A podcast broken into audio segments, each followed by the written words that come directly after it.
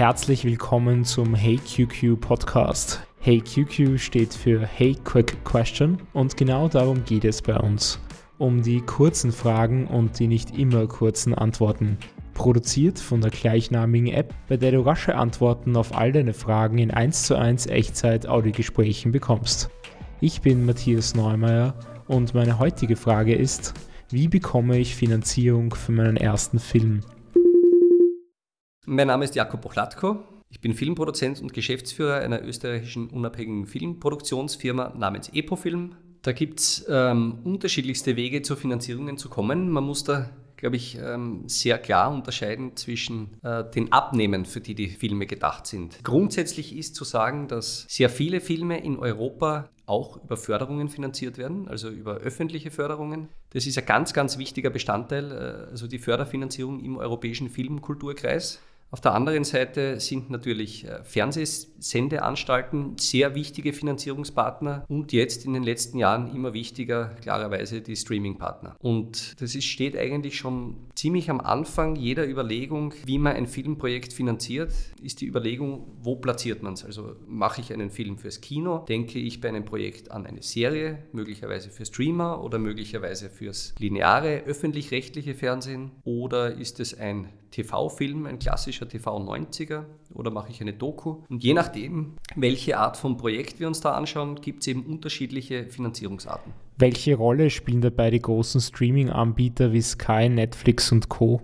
Ja, ne, die spielen eine zunehmend natürlich sehr große Rolle, weil die Streaming-Anbieter produzieren zwar in erster Linie schon in Deutschland ihre Dinge, wenn man an den deutschsprachigen Markt denkt, aber äh, schauen auch sehr gerne nach Österreich, weil wir in Österreich einfach einen wahnsinnig tollen Pool an, an super kreativen Leuten, ob das in der Regie ist oder im Drehbuch ist äh, oder bei DarstellerInnen oder Teammitgliedern generell in Filmproduktionen ist. Ähm, also diese österreichischen Talente sind gemessen jetzt an der kleinen Bevölkerungszahl des Landes einfach irre, äh, irre vorhanden in einer großen Anzahl und, und sehr, sehr gut. Und das interessiert natürlich auch Streaming-Anbieter, da immer mit, äh, mit den spannendsten Kreativen zusammenzuarbeiten. Und es ist so, dass man äh, mit der Möglichkeit für Streamer zu produzieren, ist es einfach eine wahnsinnig spannende Ergänzung des Angebots, weil man da andere Geschichten erzählen kann, als sie jetzt im öffentlich-rechtlichen Fernsehen teilweise gefragt sind. Und man kann da teilweise auch ein bisschen unkonventioneller denken, teilweise ein bisschen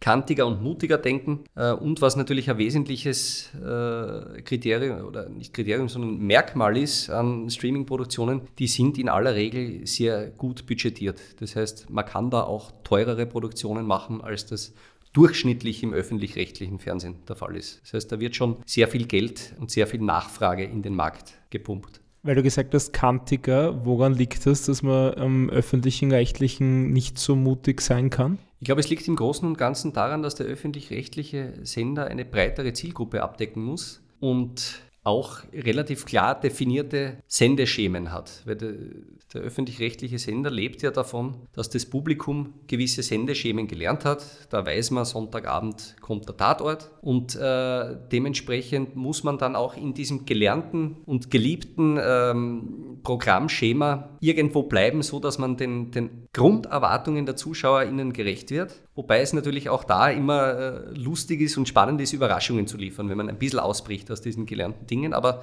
dann trotzdem ganz klar die DNA von diesen, von diesen Sendeformaten behält. Und da ist es natürlich äh, beim öffentlich-rechtlichen, dadurch, dass, dass es nur eine beschränkte Anzahl an Programmplätzen pro Woche gibt, die man befüllen kann. Ähm, wichtig, mit diesen beschränkten Programmplätzen eine möglichst breite Zielgruppe zu erreichen, ist klar. Also auch der öffentlich-rechtliche äh, Sender braucht Quote, braucht ZuschauerInnen, möglichst viele. Und der Unterschied ist beim Streamer, dass das Angebot eben nicht so dringend sich an diese Programmsendeplätze halten muss, weil man sie jederzeit an jedem Ort, immer wann man will, abrufen kann. Und da ist auch dieser möglichst breite Zielgruppengedanke nicht immer vordergründig, sondern da gibt es durchaus eben Sachen, Formate, wo man sagt, das ist vordergründig jetzt vielleicht nicht für so eine breite Zielgruppe geeignet, aber für eine schmälere Zielgruppe umso mehr. Und da gibt es dann eben mehr Formate und mehr Angebot, ja, das sich teilweise an die Nische richtet.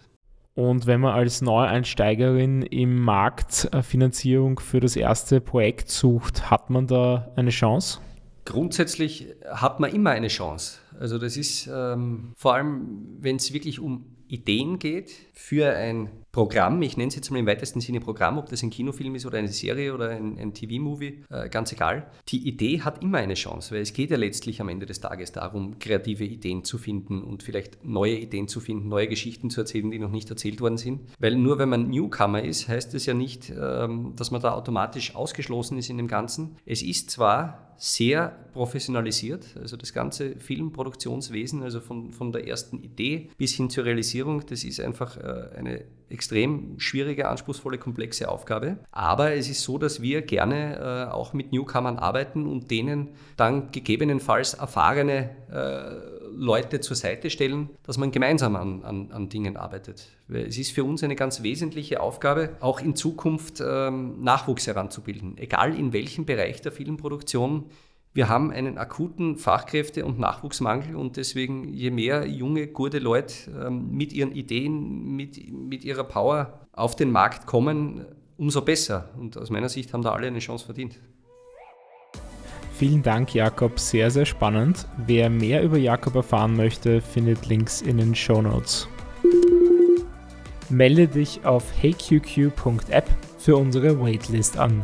Bald launchen wir und dann kannst du selbst ein Gespräch mit unserem heutigen Gast führen. Bis zum nächsten Mal.